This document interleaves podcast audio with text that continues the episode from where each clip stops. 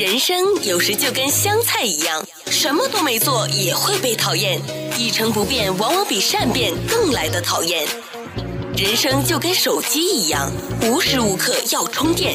睡到中午起床的好处就是可以省下早餐钱。不费力的生活从来都不简单，用心发现高潮生活触手可见 Go 潮生活。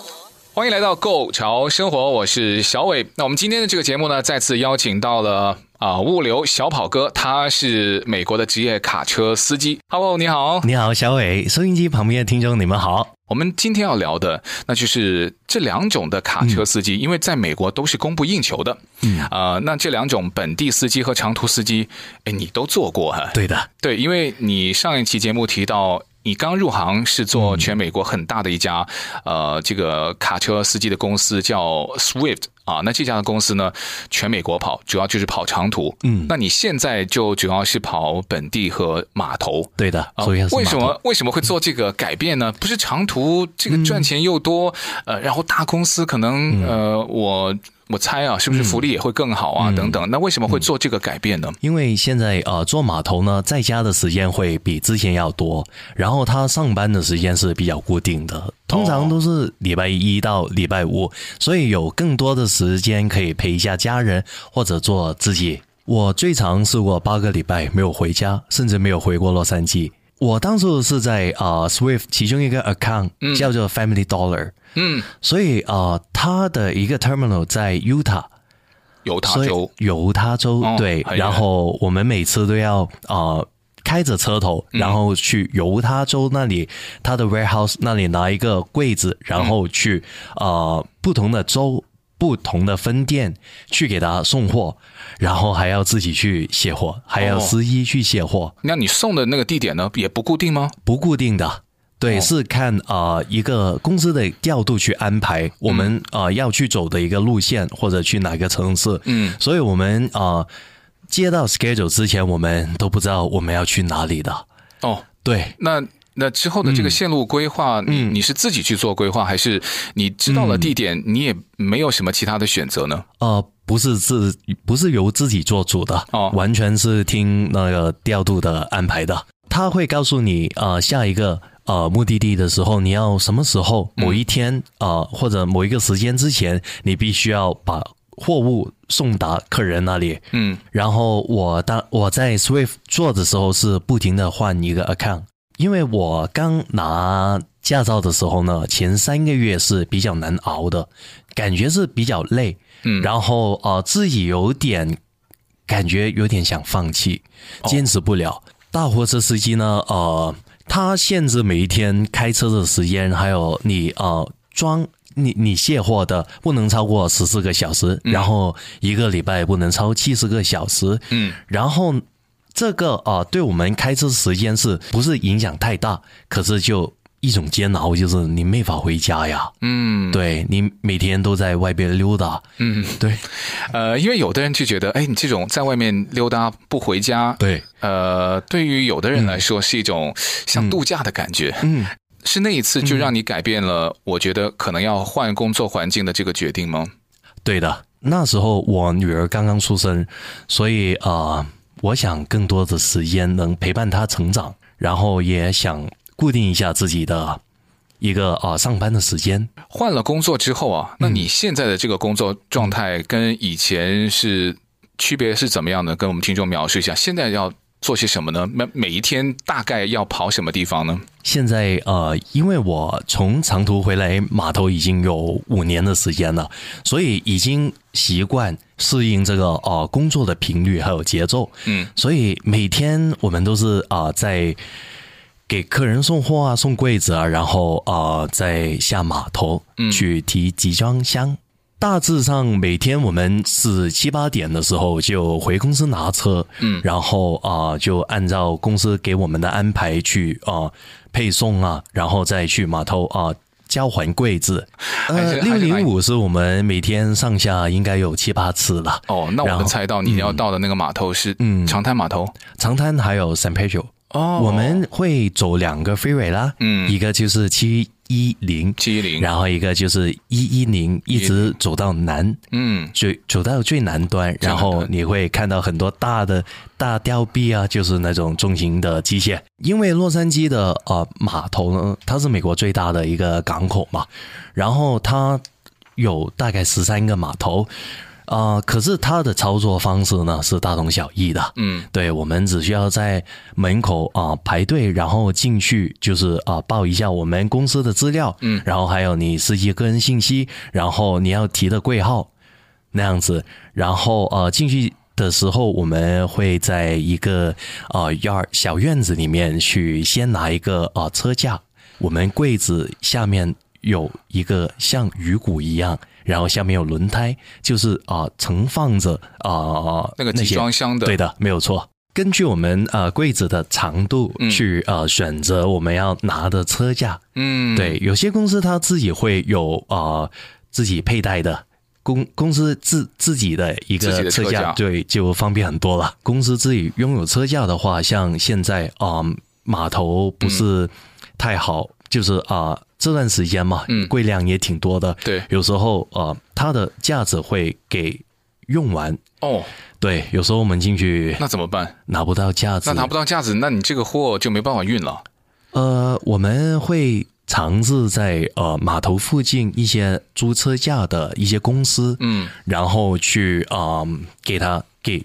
就是再去租它，对对的，嗯，对，租了以后就再去拉货，嗯，呃，可是这个情况有可能也会经常遇到啊。嗯、那所以公司是不是有的大部分都会有车头，也会都配备车架呢？大多数公司都会的，都会哈，对的。呃，那这个车开进去拿了车架，好，嗯、那之后那你们要去就是把车开到指定的地点，还是说你还要去？帮忙去弄那个货物下来呢？我们会把车子开到啊、呃、固定的一个地方，就是它啊、呃、柜子从船下来之后，然后全部会放在一个呃会垒落高，然后放在一个地方上面，嗯、然后我们打到单拿到我们自己的号码的时候，我们会带着车架，嗯，然后上去那里拿自己的一个柜子。你说的这个到那个地方是要把这个车开过去，嗯、对，车拉着车架过去，然后到那边的时候会有一个啊大龙门一样的一个大机器，嗯，然后会帮你去夹柜子的。哦，就把你要的那个柜哈，嗯、然后按它的那个机器，嗯，呃，有时候它可能会在下面的时候，它就要把上面那个拿走。对的，哦，对的，我这个它就是随机喽。就是按你的车谁先到，反正就按你的那个号码就提的那个集装箱，嗯，然后把你装到你的车架的上面。那这个程序就就算是完成了吗？就可以准备要去出发了，对不对？对，我们拿好柜子，然后啊，出码头之前我们会做一个车检。码头方面有一班工作人员是保证你在路上的安全，呃，会帮你检查一下车架是不是啊健康的，嗯，是不是啊。八个轮胎都是啊、呃、好的，嗯，对，嗯，码头这方面还是做的蛮好的。他们啊、呃、每六十天、三十天会做一个，就是啊、呃、维修，是对对。那这一部分的它会是免费的吗？嗯、还是说从你们的这些呃卡车公司里面去收取固定的费用呢？呃，这是码头里面它包括这一项服务的。很好奇，就是如果他会帮你像什么调那个集装箱的时候，嗯，这个不需要给小费吧？你们那个行业应该不存在哈，不存在的。嗯，好，那之后就离开啊，比如说呃码头，那你就已经提了货物了，嗯、那就要去你第一个的这个卸货的地点了，嗯、是吧？对，我们多数拿到柜子之后都会往货仓那里送，嗯、然后啊、呃，通常我们啊、呃、在码头拿集装箱。货呃，那个货仓是一个中转站，嗯，然后呃会在里面帮你把海柜里面的货物都拆出来，然后再看哦，你这个货物要送去呃外州或者哪个州，嗯、或者送去 Amazon 啊，嗯，然后还有啊、呃、UPS 啊、嗯、FedEx 啊都有。到了那个地点，那你们就一天要跑几趟啊？就是跑这种码头，大概一天来回三。趟或者四探四趟吧，然后我们还要看码头啊，整个运作流不流畅啊。嗯，对。那遇到有什么、嗯、什么因素会导致到它不流畅呢？像三年前、四年前，码头工会它也有一个罢工的一个浪潮，所以那时候影响是最大的。呃，整个进度都慢了，然后码头里面正式的正式员工呃上班的人会少，所以啊、呃，多数都是一些临时工。今天我们的节目嘉宾邀请到的是美国的职业大卡车司机啊、呃，物流小跑哥啊、呃，这个年资也。有一定了哈，那这个但年纪非常的轻，呃，也服务过以前在长途的这个美国大的卡车公司，那么现在也主要是跑码头和呃本地的这个卡车公司，呃，所以这个开大卡车的人呢，我觉得除了你考。路试、笔试，还有这个开车的经验，呃，因为美国好像没有路政的部门，但它也有对于大卡车在行驶在道路上面哈，有非常多的一些具体的规定，是跟我们普通人开的这个私家车是不太一样的。呃，比如说，呃，政府会不会对你们这种开大卡车的司机有一些特别的监管呢？啊、呃，加州来说呢，因为我毕竟很很长时间都在加州开大卡车，然后啊。呃码头范围会有一个呃管理我们，就就是我们大卡车司机会有一个管理我们的部门叫 DOT 的，嗯，对。然后我们平常大卡车进出比较多的地方呢，他们会在上面设点哦，然后会随机的抽查一些啊、呃、卡车，就二十八尺的小的 bobtail 或者我们车头，嗯、除了会啊、呃、查一个限重，然后还要。检查一下您的车况是否达标。物流小跑哥提到的这个 DOT 就是呃美国的交通运输管理局啊，嗯、呃，那他们这个如果万一就是要抽查到的时候，嗯、他们要就是要你把车停下来，然后这个抽查的时间是要很久的吗？通常他们会在设点在一个地方抽查，然后提前会放一些雪糕桶，嗯，然后我们看到有雪糕桶或者看到有 DOT，嗯，那些啊、呃、人在的时候，我们必须得慢，嗯，然后啊、呃，如果真的不好踩，然后给他就是抽查到你的话，嗯、他会示意你在前方，嗯。啊、呃，大概五十五十 feet 的。距离你会啊、呃、在那里停，然后他会帮你做一个检查，嗯，然后啊、呃、大概时间会在半个小时到四十五分钟，嗯，对。那他会查一些关于像你呃可能行车记录里面，他主要是看什么东西呢？嗯、那车他又会检查什么东西呢？车他会检查的比较细致，然后看你打开你的车头盖，会看一些。发动机啊，然后水箱啊有没有漏水啊？嗯，然后你的刹车是否正常啊？都是一些啊车的，就是啊零件方面的。嗯嗯，对。那关于司机的呢？他会抽查吗？他会检查司机关于什么样的一些内容呢？长长途跟啊短途不一样的话，就是啊长途要写一个。要每天要做功课，嗯，就是每天你的行驶记记记录，嗯，然后你走了多长时间，休息多长时间，然后都必须写在纸上或者写在一个现在全部用电子化了，在上面记录着，看你有没有做到政府给你要求的。嗯、我长途呃，每次经过不同州经过的磅站，嗯、幸好都没有被查过，嗯，对，所以这方面在外州的经验是比较少，嗯，可是在，在、呃、啊。Local 或者在本地洛洛杉矶本地，嗯，然后在也也会。也会哈，大概一个月有一两次吗？三个月会有一次哦，三个月会有一次，那还好。那其实它也是一个例行的检查哈。嗯、那但是你提到啊，你在外州开这种长途，嗯、你又提到有一个这个检查站呢。嗯、我也有发现，可能我们的听众有的时候开这个 freeway 的时候啊，嗯、会发现在高速公路的旁边有一个专门停了很多这种集装箱大卡车的这个站，嗯、那个站是。测量你们的这个载货的重量，呃，要去必须进去检查的地方吗？我们在啊、高速公路上有一些测啊、它有 DOT 有一个啊、或者磅站会有一个固定的地点，然后它是啊、已经设立在那里了，固定设立在那里了啊、然后你经过的时候。会提前一个 mile 告诉你前方，如果你是大卡车的话，前方泵站是否有开？如果开的话，你经过的时候必须停在里面。嗯，对，必须啊、呃、过它那个磅。是必须要过，必须要过的。无论你的箱子里面是有货物还还是没有货物，哦，就是没有货物也要进去。对的，只要它开了，对的。哦，那那个检查就是只要主要是检查你的这个超载超重的问题吗？那个主要是看你呃的重量，嗯，对，就是查一个超载的问题，对，然后还会呃如果你的车的外观程度不是太好的话，嗯，他也会去啊、呃，像其他 DOT 一样去查你，因为有些车子是年份比较旧，然后他们也很少去保养啊，嗯，除了脏，然后还有一些啊、呃、伤痕上面。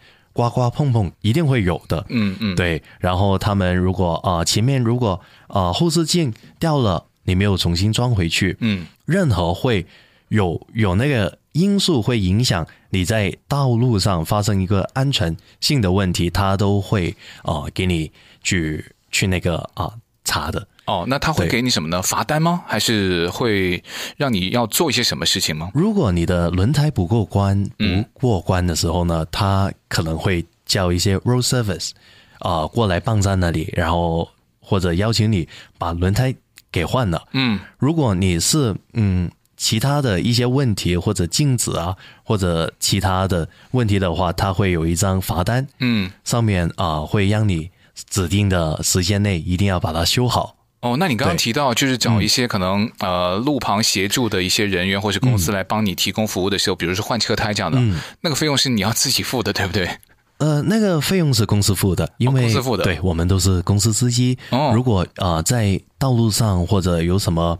呃，额外的费用都是啊、呃、公司去承包的。以前你开长途啊、嗯呃，在大的公司，现在回到本地开码头啊、呃、，local 的公司，嗯、呃，卡车公司，他们具体长途、短途，他们都包什么呢？嗯、是不是你们都这个吃住基本上全部都是公司给包了呢？不是的，不是的吗？对对。那什么是包的？什么是不包的呢？包的话只管油。嗯，对你啊、呃，在路上消耗的话啊、呃，就车子消耗的话，或者车子上面一些啊、呃、配件或者一些维修，公司是包的。嗯，这这个前提是你你的车子是公司的。嗯，如果你是车主的话，所有费用都是你自己去承担的。嗯，对。那如果说像呃是做司机啊，我帮卡车公司去呃开车的，那我在这个每一天的吃东西的钱，还有我。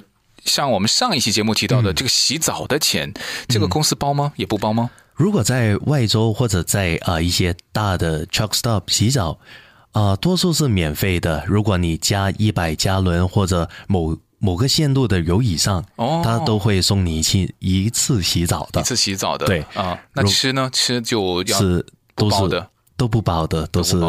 我们自己自己去解决的。哎呦，那啊，我可能今天开多少个小时，会到某一个地方，就有一个比较好的加油站，又可以睡觉，又可以去洗澡。你们自己以前是要这这样子去做一些规划吗？我们会错开一个高峰的时期。嗯，对，通常啊，按当地时间五点，下午五点钟以后，如果你进去那个 truck stop 的话，就比较难找到车位了。哦，还有找不到车位的时候，嗯、对的，哦，是 非常折腾的。如果找不到车位，那会怎么办呢？可能你要在 freeway 的入口那个路沿上睡一宿了。哎呦，对，因为加州来说，它的啊 truck stop 大型的 truck stop 是比较少的，嗯，所以啊，很多外州的司机进来加州提货的话，啊，他在一个限限定的时间内不能逃离加州出去的话，嗯、他。必须要找一个适当的地方去睡，像你刚刚所说的，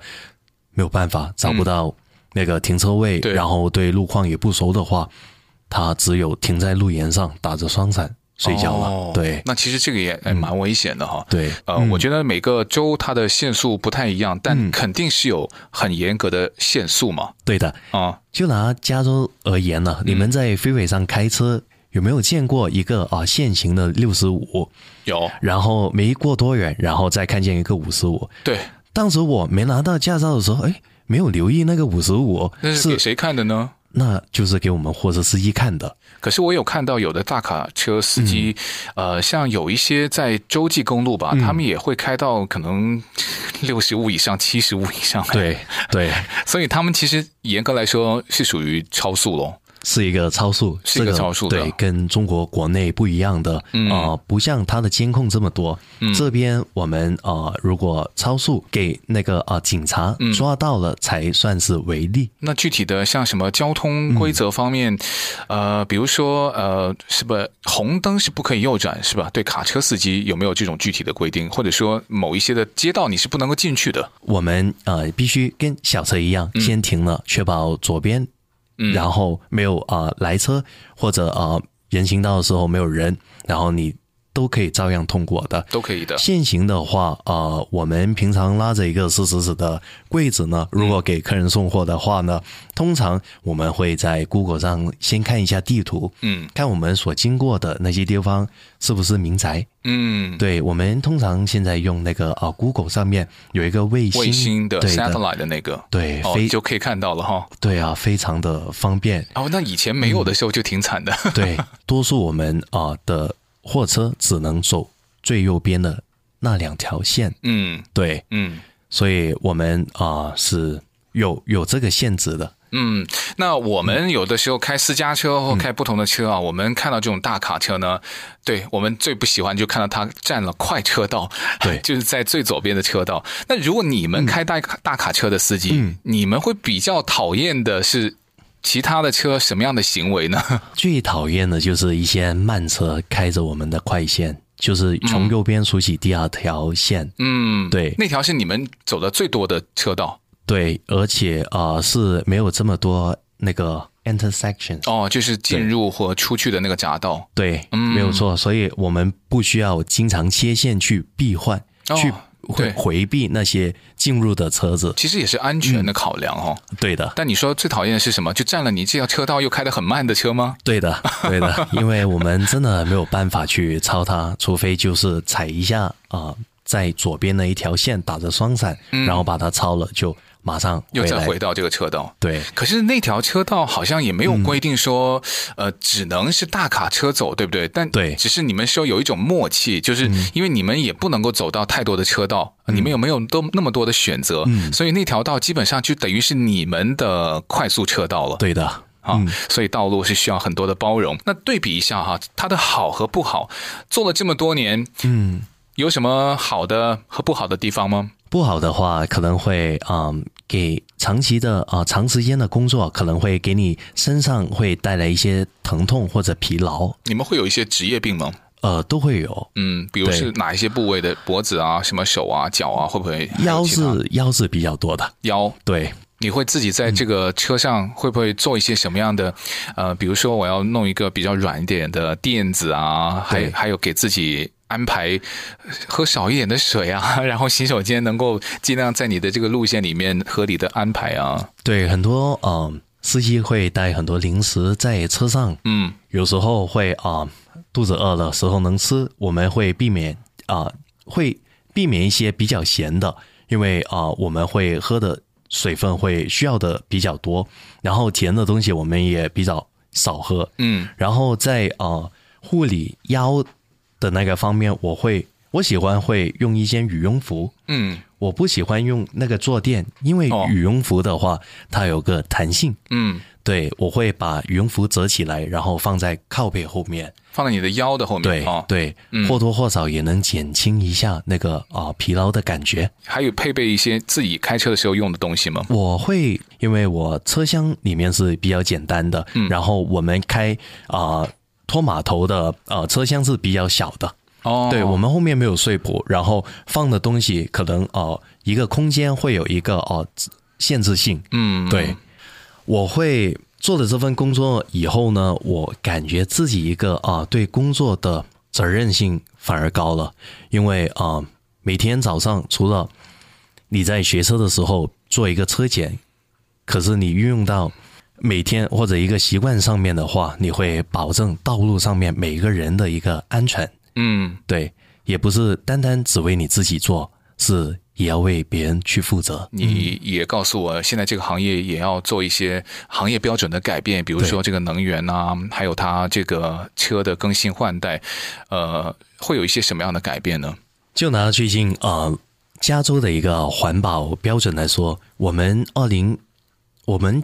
将会在二零二零二零二二年会淘汰二零一五年之前的车，嗯，所以啊、呃，那时候将会禁止这一类型环保环保不达标的啊、呃、大货车路上营运。嗯，对，所以这个行业还是有挑战，但呃，嗯、看起来呃。物流小跑哥，你还是对这个行业很有兴趣，也会继续的坚持下去。对的，因为毕竟运输业是美国的一个经济大动脉，而且我们也说了，卡车司机的缺口一直都很大。所以，如果这个卡车司机的缺口缺少的话，有什么样的严重的后果呢？首先，这个货运的速度变慢，然后运输的成本上涨，那最后到我们的消费者，就是你买那件的物品，它的物价也会上涨。所以，我们也希望多一些的人对这个行业了解之后，呃，有志加入这一行的。对吧？对也都可以去好好的去啊、呃、做这一行工作里面享受到它的这种呃好处啊，那也可以继续在这个行业里面可以做到自己想做到的位置。我们再次感谢物流小宝哥，谢谢小伟，谢谢你，谢谢你的分享，我们有机会再见。好的，好，拜拜，拜拜。